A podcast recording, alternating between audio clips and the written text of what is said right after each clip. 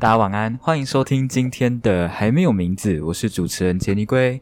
我们今天呢，一样邀请到我们几位固定班底来当我们的来宾，跟大家打一声招呼吧。Hello，我是云子。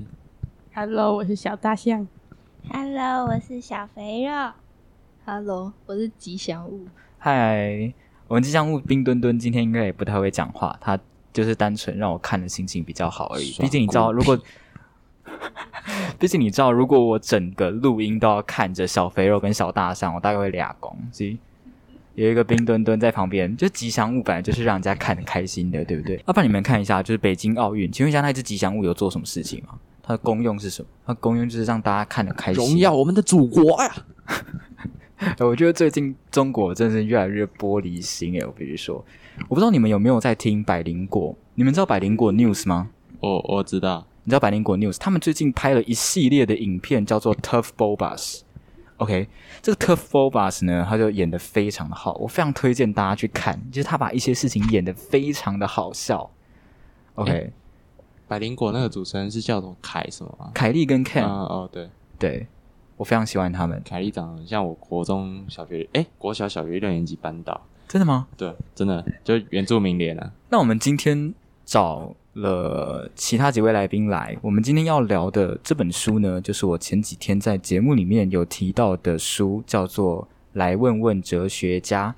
这本书它其实非常好讲哦，就是我给我的班底们看了一下之后，他们也觉得有兴趣，想要跟我们深入了解这些话题。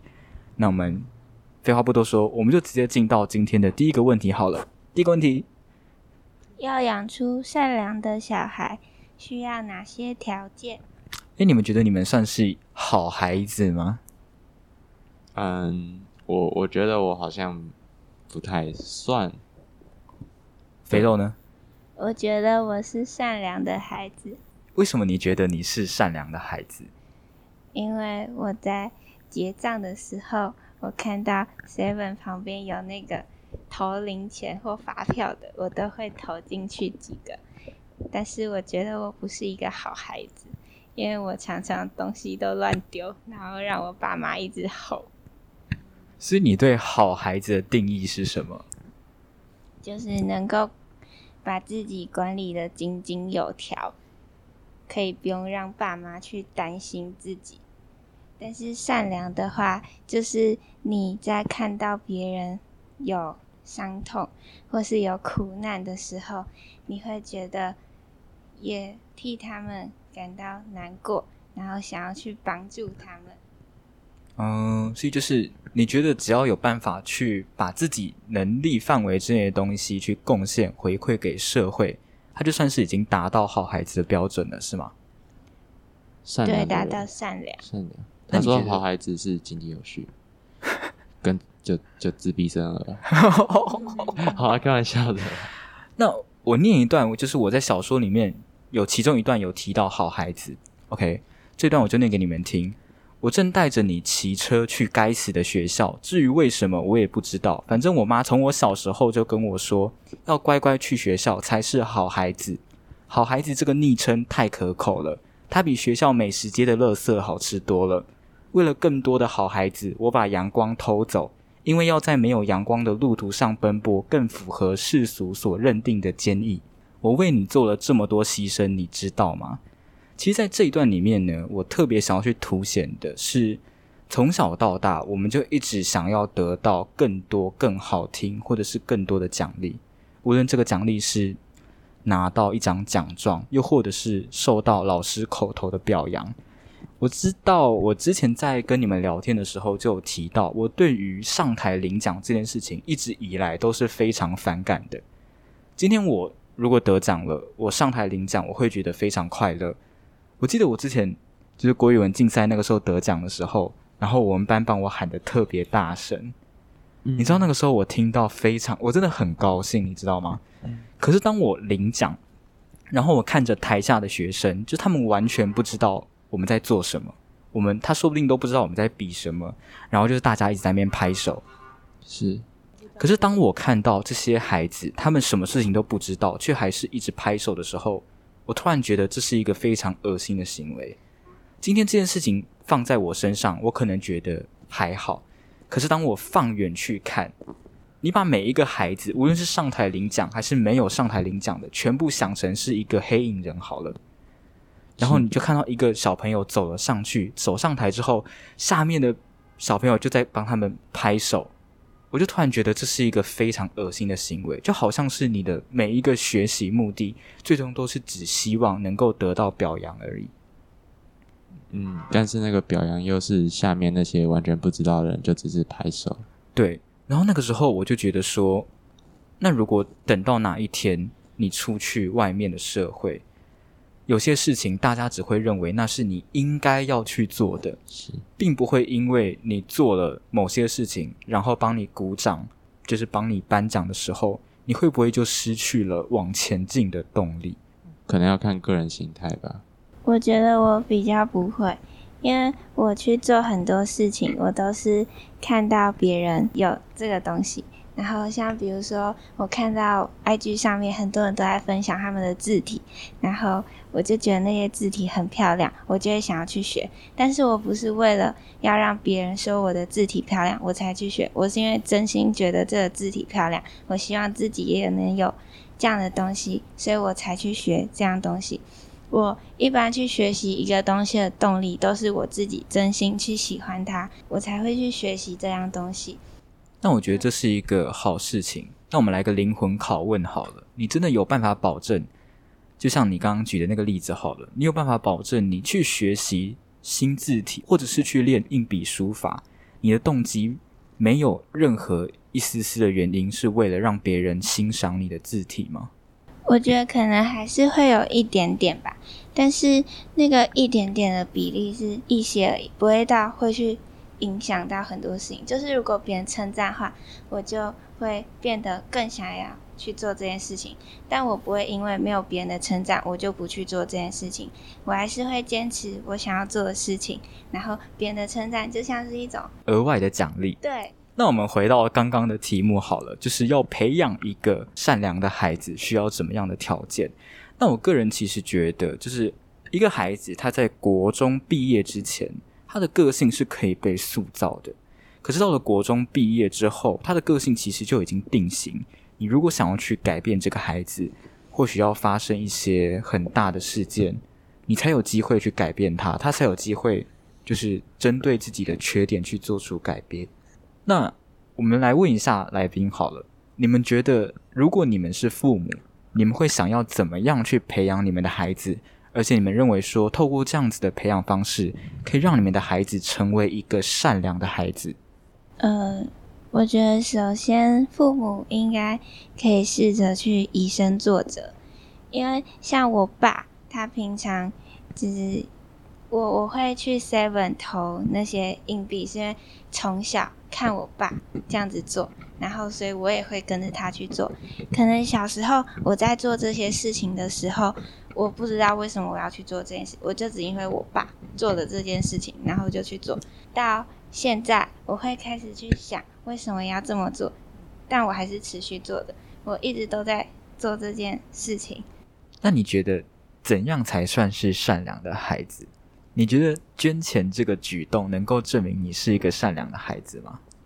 嗯，我觉得这个举动并不能就是完全就是代表你是一个善良的人。我只是举出一个例子，主要是你会愿意去帮助别人，你会愿意去付出某些你现有的东西，去帮助一些比你还更需要他的人。其实这个问，就是你刚刚有讲到一个很特别的概念，也就是今天你捐钱，可能是因为你觉得有人比你更需要这些钱。这让我想到，我之前在看书的时候，有看到一个哲学问题：对于有钱人，我们课比较重的税，然后对于贫穷人课比较轻的税，这到底是不是一件合理的事情？如果照你刚刚讲，就有些人会举主张说，这些有钱人。他们对于这些钱，就像你捐一百万好了，他们可能觉得这一百万没有什么，可是对于那些比较贫困的人来说，他们更需要这个一百万。那如果照你刚才这样子的讲法，你觉得他可以主张说这个一百万应该要交给他们吗？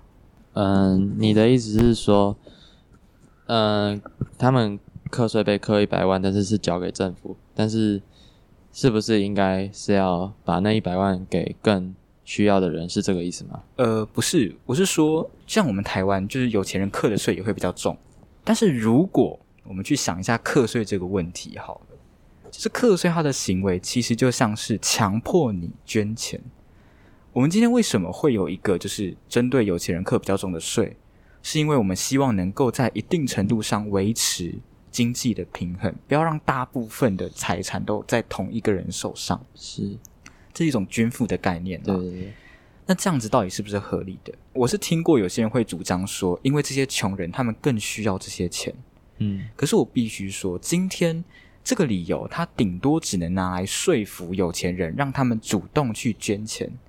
而不是说今天透过法规强制有钱人要去捐这笔钱，对，他并不会去影响到整件事情的正当性啊。嗯，如果我们今天换个角度来看，就像我刚刚说的，他很像是强迫你去捐钱。那今天有一个非常良善的盗贼，嗯，他去偷了有钱人的东西，然后把这些东西拿去捐给穷人，你觉得他的行为是正当的吗？以法律来说，假设法律定是说偷窃是。违法的那，以法律的角度来说，当然是不正当。但假设又以另另外一个角度，以刚才说的，像小肥肉说帮助他人，然后关怀他人，以善良这个他的善良角度来看的话，这个就是正当的。那如果依小肥肉刚刚的讲法，就是因为这些穷人他们更需要这笔钱，那我们来换一个处境来看好了。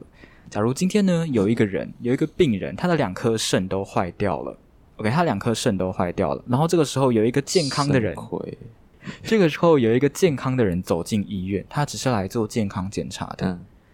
然后这个病人他是不是能够主张说，这个健康的人身上有一个肾应该是他的，因为我比他需要这个肾？不能这样讲，对啊。可是我们觉得，可是很多时候我们都会理所当然觉得说，穷人他们更值得拥有这些钱，他们更需要这些钱。去合理化这件事情是好，马上有点扯远了。我们刚刚从要不要捐钱这件事情扯到关于课税的道德思辨，那没关系，我们回到这个问题好了。我们来看一下作者的观点哦。作者他其实也有分享几个，他认为要怎么样去培养出一个善良的孩子。书本里面作者有提到，要养出一个善良的小孩。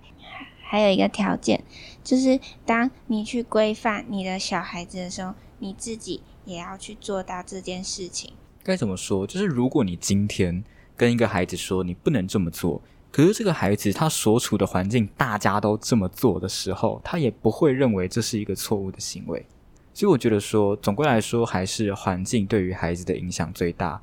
你想要帮助孩子培养成一个善良的个性。你首先必须要他所处的环境是一个善良的环境嘛？如果你今天一个孩子他从小到大就处在一个衣食无忧的环境，他说不定还觉得每一个人的家里都会有佣人。好，那我们就换到第二个问题。第二个问题是该活在当下吗？其实这个问题很有趣，也就是关于到底要不要活在当下。你的活在当下所指的是什么东西？比起去想。未来可能会发生的事情，我更希望去专注于现在我所拥有的。你说就是贪图现在的享乐，然后不去想说以后的后果，这样。其实我觉得社会大众普遍对于这件事情都会觉得这不是一件好事，大家都会觉得说月光族的行为很不可取，我们应该要学会储蓄，然后就是以后老了才不会没有钱可以花。可是我个人觉得，这本书里面提到一个非常有趣的概念，叫做时间折价。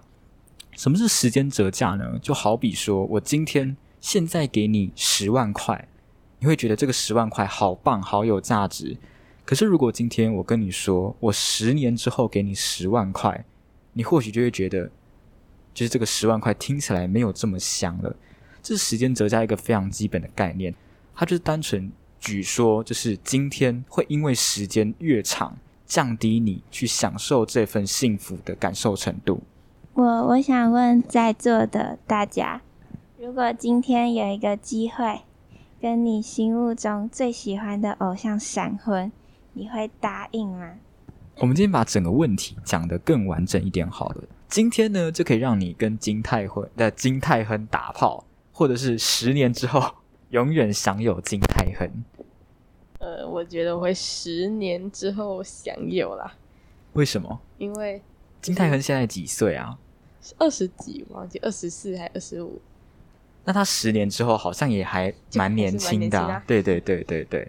对吧？年轻又帅又有为，你有没有想过，就是可能十年之后，你不再喜欢金泰亨？可是我不想就是当下，然后跟他就是那样完了之后就大家拜拜。你知道，其实这个问题非常有趣，也就是我们常常会把这个问题跟储蓄的问题绑在一起，就是你现在要开始存钱，以防你未来用不到钱。可是我们有没有想过，假如你今天存钱是为了你二十年后的未来，可是你在你往后十年的时候，你就发生了一起意外，你就离开了这个世界，这是很多人都没有设想到的事情。如果我们今天已经预想到明天我会死，我说不定今天就把我所有的钱拿来花，但是我今天没有预想到这个结果，所以我还是会继续存钱。以这样的角度来看，其实享受当下，它并不是一件坏事，它其实也是有经过思考的行为。诶，我其实很好奇，你们会存钱吗？我知道现在大家都还没有工作，但是你们会把红包钱存起来啊，或者是就是零用钱存起来，去为了买更想要的东西。我我会存，呃呃，应该说用不到的我就会存，但一要想用，我就会马上提醒出来。我只是刚好用不到，所以才存进去而已。你会每天强迫自己要存多少钱吗？不会，就是我超今天有会买东西。就是今天有用剩的就留下来，这对。我只是刚好有剩就留，然后平常我是只要想花钱就会花钱那种。所以你平常也算是一种就是很享受当下的人。对，而且就是在这个问题上，我觉得我的选择也是，就是现在，我我会选择闪婚，我会先现在就跟我的偶像在一起。你只能跟他玩一天呢，你我觉得也可以，就至少你现在是享受的啊，你你不用去想太多东西，不用去想太多未来的事情，你现在就这个时刻你是快乐的啊、感觉强奸犯也可以把这个当理由哎。我之前就有听说过，有强奸犯的辩护律师主张说，是因为这个女生穿太露，去勾起他动物的欲望。动物的欲望，对但是假设以现代人的观点来说的话，基本上大多数人假设没有生病，基本上都可以控制住你动物的欲望，包含你想吃饭，很多人都可以忍住饿啊。那性性欲也算是可以忍另外一种的欲望，基本上是忍得住啊。那、你平常会存钱吗？我吗？我，嘿，我我是那种很脑冲的人，就是嗯，我是近最近花钱比较就是有收敛一下，因为我我我很常买衣服啦，然后我看到衣服喜欢我就会买，我可能会让我的余额不会低，就假设一千块是我的保底，嗯，假设我现在五千块，我花到剩一千，我就不能再花了，我会这样想。哦，你会约束自己，对对就是也不要花光光。但假设那个东西我真的很喜欢，那我就会花光。那你刚刚那个假设有假设等于没假设啊？是我可能八十五趴喜欢，啊算了，没关系，一百趴喜欢开了。我跟你讲，你今天想要花钱的时候，无论你今天看到这个东西喜不喜欢，你都会觉得那是百分之百喜欢。这是我们等一下要讨论到第三个观点哦，也就是有时候我们花钱专注在当下，只是因为为了满足当下的快乐。就跟你今天肚子饿，你看到有一盘炒饭，你可能愿意花一百块去买。可是你可能十天之后你就不会，就是如果你有进食，你十天之后可能就没有那个欲望去买这盘炒饭了。这也是作者在这本书当中提出的第三个，他觉得享受当下不是一个不理性的行为，反而是一个足够理性的行为。那我们问一下吉祥物好了，吉祥物，你平常会有储蓄的习惯吗？我觉得我其实蛮省的欸，真的吗？我觉得我存，我现在存蛮多钱，因为不敢跟店员讲话嘛。哎、我真的不敢点餐呢，就是我会我会觉得很很，哦，我现在比较敢，我之前就是哇，好厉害哦！要十八岁了，终于会哦，点餐我会。我会买，但是怎么说，我还是会存，就是我会克制在我觉得合理的范围。你我很好奇，你不敢点餐，那你以前都怎么点餐的？不知知道，叫我哎、我姐不敢点，啊，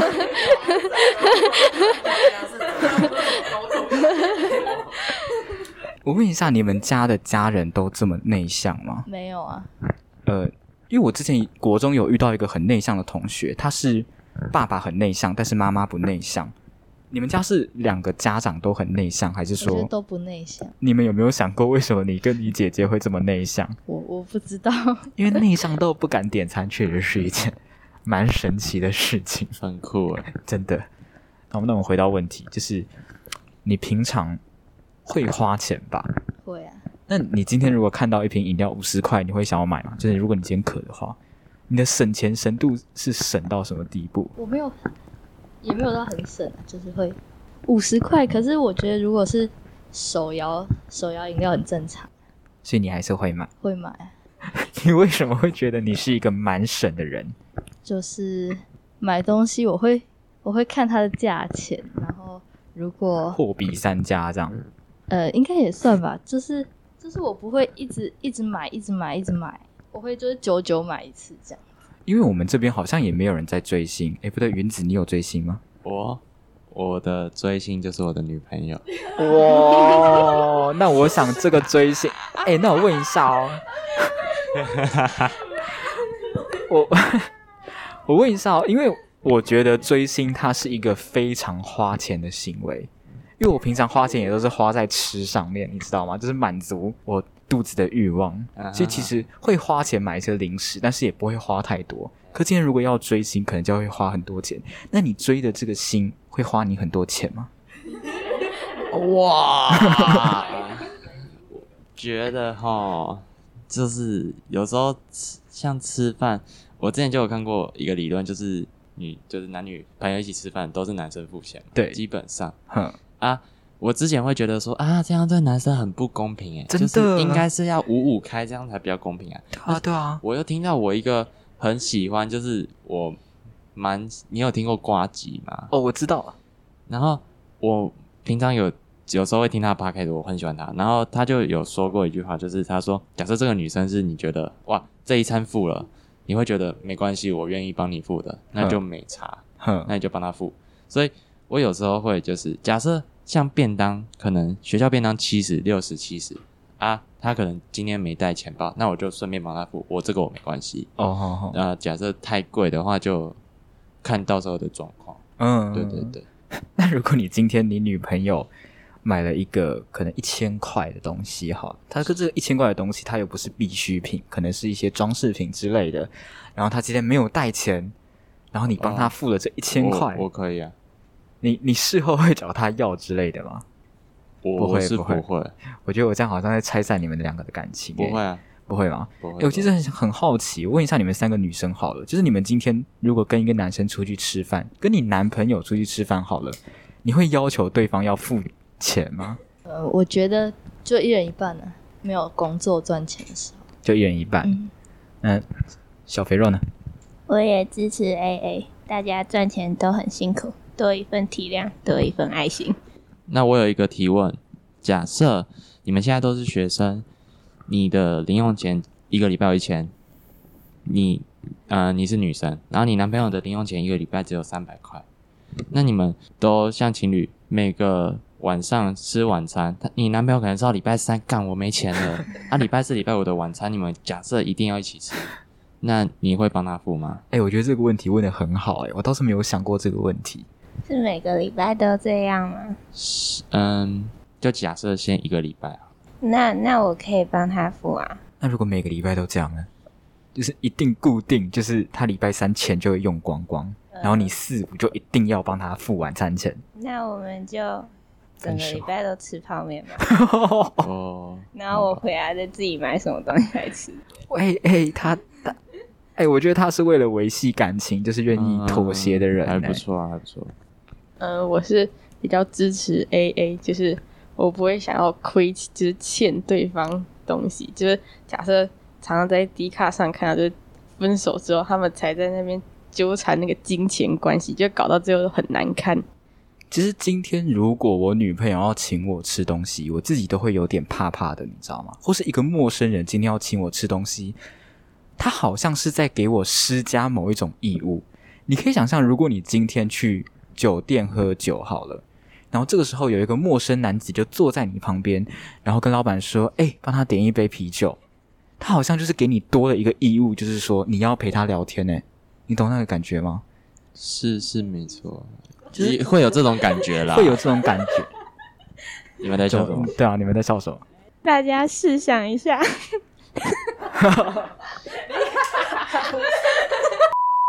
大家好，我是后期剪辑的杰尼龟。那接下来的这个片段呢，将会是我们的干话时间。我已经尽我所能剪辑过了，但是我最后发现真的剪不了，所以就干脆不要剪了。接下来就请大家好好享受我们讲干话的时光。Round one, fight！大家试想一下，小大象。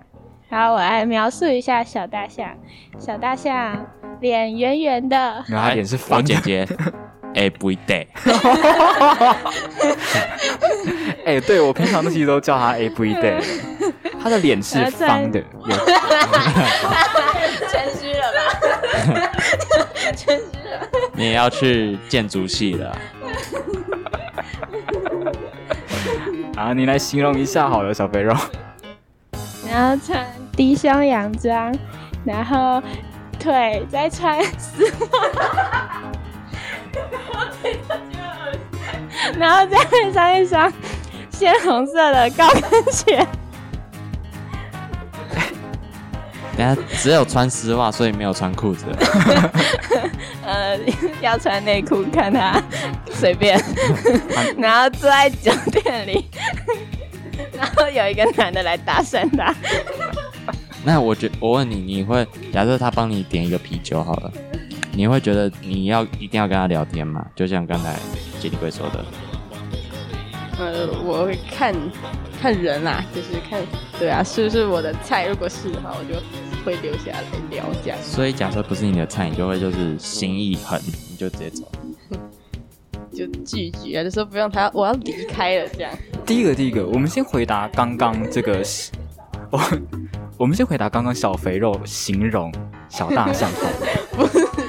是有两个观点，就是我自己觉得，就是如果我今天是走进酒店的那个客人，你们可以把刚刚描述的样子直接套在大象身上，就是想象大象穿着低胸洋装，然后套着丝袜，穿高跟鞋。如果今天真的有一个客人会去搭讪你，那我觉得他也有问题，好不好？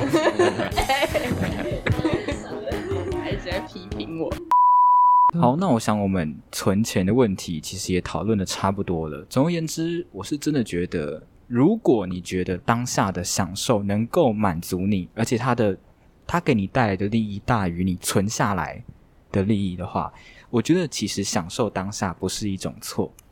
那我们就换到第三个问题喽。下一题，爱。到底是什么？这个问题我们在之前的节目里面就已经讨论过无数遍啦，他们都要讨论到烂掉了。关于爱的定义是什么？我们来问一下云子好，毕竟他是我们之中唯一一个有谈过恋爱的人。来来来，云子，你觉得爱是什么？呃，我觉得爱是爱是寂寞人。啊真的接不了爱斯基摩人。好了，我，嗯，我觉得爱是一种情感。你觉得爱是一种情感？其实就跟你害怕、畏惧什么什么情感都是一样的东西，爱也是一样的东西。只是爱的，我觉得爱的形状比较特别一点。嗯，他，你对家人也有爱。对你对朋友师长也有爱，只是你对情人也有爱，只是每一个爱的形状都是不一样的。哎，我非常喜欢你这一段哎。哦，谢谢。哎，其实我觉得我的我对爱情的看法跟云子蛮像的，就是我觉得说爱它是一个把喜怒哀乐都交集起来的情绪，只是对于不同的人，那个就是喜怒哀乐的比例会有点不一样。对，小肥肉。你对爱的定义是什么？爱很像是一种药，它可以治愈你生活中很多的东西。就比如说两个情人，他们如果就是彼此契合的话，他们可以就是改变对方很多小缺点。如果是原生家庭的话，如果你一直都成长在一个很有爱的家庭，我觉得在未来，你做很多事情，你都会就是比较有勇气去做这件事情。它像是一个长期的处方签。对我来说，因为这个问题我们真的已经讨论过太多遍了，我们今天就不再去讲细节。那我最后讲一下，我觉得爱是什么好了。我觉得爱，你可以把它想象成是两个圆形交叠，你们势必都要把自己多出来的那一部分拿掉，留下重叠的部分。OK，下一个问题，该杀死婴儿希特勒吗？来，我们就直接来面对这个问题好了。你觉得该杀死婴儿希特勒吗？原子，我觉得不应该，为什么？因为其实我觉得，嗯，先不管现在法律有没有死刑，或是死刑是否正当性对的这个因素，我其实觉得没有一个人可以操纵别人的死啦。我个人是这样相信的。嗯嗯嗯，就是你觉得死还是由自己来决定的。他人没有办法决定你是否该生或是死这个因素。好，其他人呢？就是我曾经看过一部韩国的电影，就是在讲一个连续杀人魔，嗯，然后就是大家都想要解决那种连续杀人魔的问题，所以警察跟一些研究人员就在研究，就是从他就是他们的小孩可以检测出有没有呃连连续杀人魔的基因，就是百分，就是它准确度非常的高，然后刚好就是有一个连续杀人魔，他他的老婆就怀孕了。然后那个杀人魔就被逮到，然后就被 biang biang 就是枪毙了，然后就在讨论他的小孩到底该不该出生。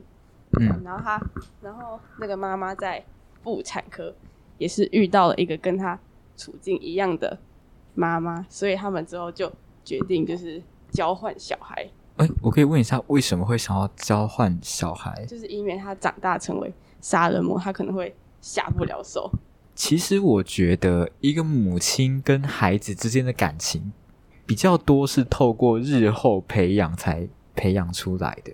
没有啊，可是你就是看到那些孕妇就会经常在抚摸自己的肚皮，她那时候就已经开始在培养感情。嗯，对。那如果今天换作是你好了，你今天生了一个孩子，然后你已经就是那个时候已经有办法预测未来，假设啦，然后你已经预测到这个孩子未来会是一个杀人犯，你会掐死这个孩子吗？我我不会自己亲手啊，就是看他，如果他以后会可能会祸害其他其他这么多人的家庭的话，会痛下杀手这样。好，那我们换小肥肉。小肥肉，你会杀死婴儿希特勒吗？嗯，我也不赞成去杀死，就是大家生下来都先有一个权利活着嘛。而且杀死了希特勒，其实你也不能保证是不是未来纳粹就不会去进行这样一个大规模的屠杀。杀死了他，可能还是会有其他人出来，而且杀死了希特勒，可能太多事情都会被改变了。我觉得我们可以做的是，既然已经知道。在未来，希特勒会做出这样子残暴的行动。那我们可以从小就先预防这件事情，就是比如说让他不要去接触到那些东西，从小就让他去接受一些比较矫正，去矫正一些他可能原本存在于他心里的一些比较邪恶的心态，而不是就直接扼杀了他生存的权权利。其实刚刚小大象在讲的时候，我有注意到一个细节，也就是他们那时候是要考虑要不要让这个孩子出生。如果今天我们都有办法回去杀掉婴儿希特勒，如果能够直接阻止希特勒出生，他会少掉更多的道德难题。那今天这个题目，我其实觉得非常有趣，因为如果把它放在最近呃比较多人在讨论的例子，就是关于洞穴奇案，你愿不愿意牺牲一个人的生命？去拯救其他人的生命。那我们还是先讲一下洞穴奇案的另外一个版本。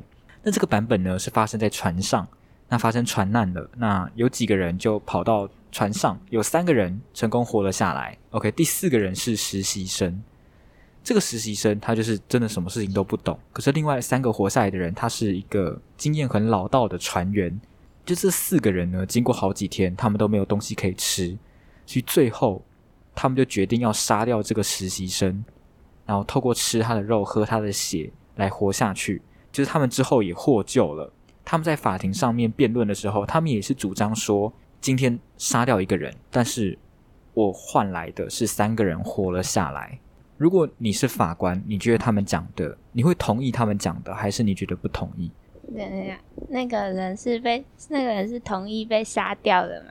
哦，他是不同意被杀掉的。该怎么说？这个问题难的地方就在于说，今天我们愿不愿意用整体的利益去看整件事情的对错？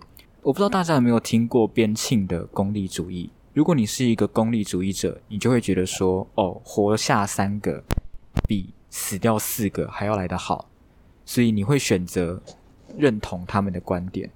可是，如果你今天不是站在边利主义，而是考虑到这个判决对于整体社会会有什么样的影响，你想想看哦，如果今天法官同意了他们的说法，他的行为其实就已经降低了我们对于杀人这个行为的惩罚。就好像说，以后只要有人杀人有正当理由，都可以拿出来主张说，这是为了功利主义，我杀掉他是为了更好的结果。可是我们并没有考虑到人的生命或者是人的尊严，它是没有办法依靠功利的方式去做衡量的。更何况，如果你今天要用功利主义的方式去看这件事情，你势必需要让每一个东西都放在同样的比例尺上面去衡量每一个东西的价值，就像是我们现在的钱。可是这样。第二个被人家诟病的点就是说，有点像是去决定了生命的价值有多少。那我们再换另外一个比较好讨论的点好了。今天你知道有一个恐怖分子，OK？那今天你也知道有一个炸弹被放在市区的某一处，你们怀疑这个炸弹就是这个恐怖分子放的，可是你们又没有直接的证据能够证明说这个炸弹真的是他放的。那你们也预见，如果这个炸弹真的爆炸了。整个台北市的人都会死掉。好了，那你们愿意透过就是肉体上的折磨去逼迫他承认吗？嗯，你说的肉体上的折磨就是凌虐啊，凌虐。那假设我再问你一个问题，那个恐怖分子刚好有 N 倾向呢？凌虐对他来说只是让他高潮的一个工具而已。我跟你讲，就是就算你很 M 好了。你非常喜欢别人鞭打你的感觉，是我今天砍掉你一只手，你还会觉得享受吗？他可能会啊啊啊啊！高潮了。那我们今天假设这个犯人他没有 M 倾向，好了。有有有。怎么假设？嗯，现在只是怀疑他有用炸弹，对，但是不确定。但然后他一直说他没有放炸弹，对。我觉得可能会有其他的方法吧，像是用测谎机。你只能选择要或不要。对，我会选择要。你会选择要？不好意思。那如果今天我们换另外一个方式，也就是不要折磨他，而是折磨他三岁的女儿。可是他的女儿呢，不知道他的父亲干了什么事情。你会选择要还是不要？只是折磨。只是折磨三岁的小女孩，你要拿着鞭子鞭打她，你在请了我。我会选择，我坚持我的立场，不要。我干，我等一下，我真的要，因为一个台北市，但是假设你真的发现啊，不是他用的，那就真的会，就是可能毁了一个女女生的女孩的人生。这个假设跟之前那个希特勒假设，还有我们刚刚提到船上船难的那个假设，有一点不一样的地方在于，我假设了这个犯人他是恐怖分子，所以你们会多半会将恐怖分子的一些愤怒情绪带到这个人身上。可是当我们换成小女孩的时候，你们又会意识到这个人很无辜。所以今天到底要不要杀掉婴儿希特勒？以时间线的角度来看，希特勒现在是没有犯罪的。以后也有很多预防的可能性。那我个人也会站在不要杀死婴儿希特勒上面。嗯哼。好，那我们今天的节目录到这边就结束喽，跟大家说再见，拜拜，拜拜。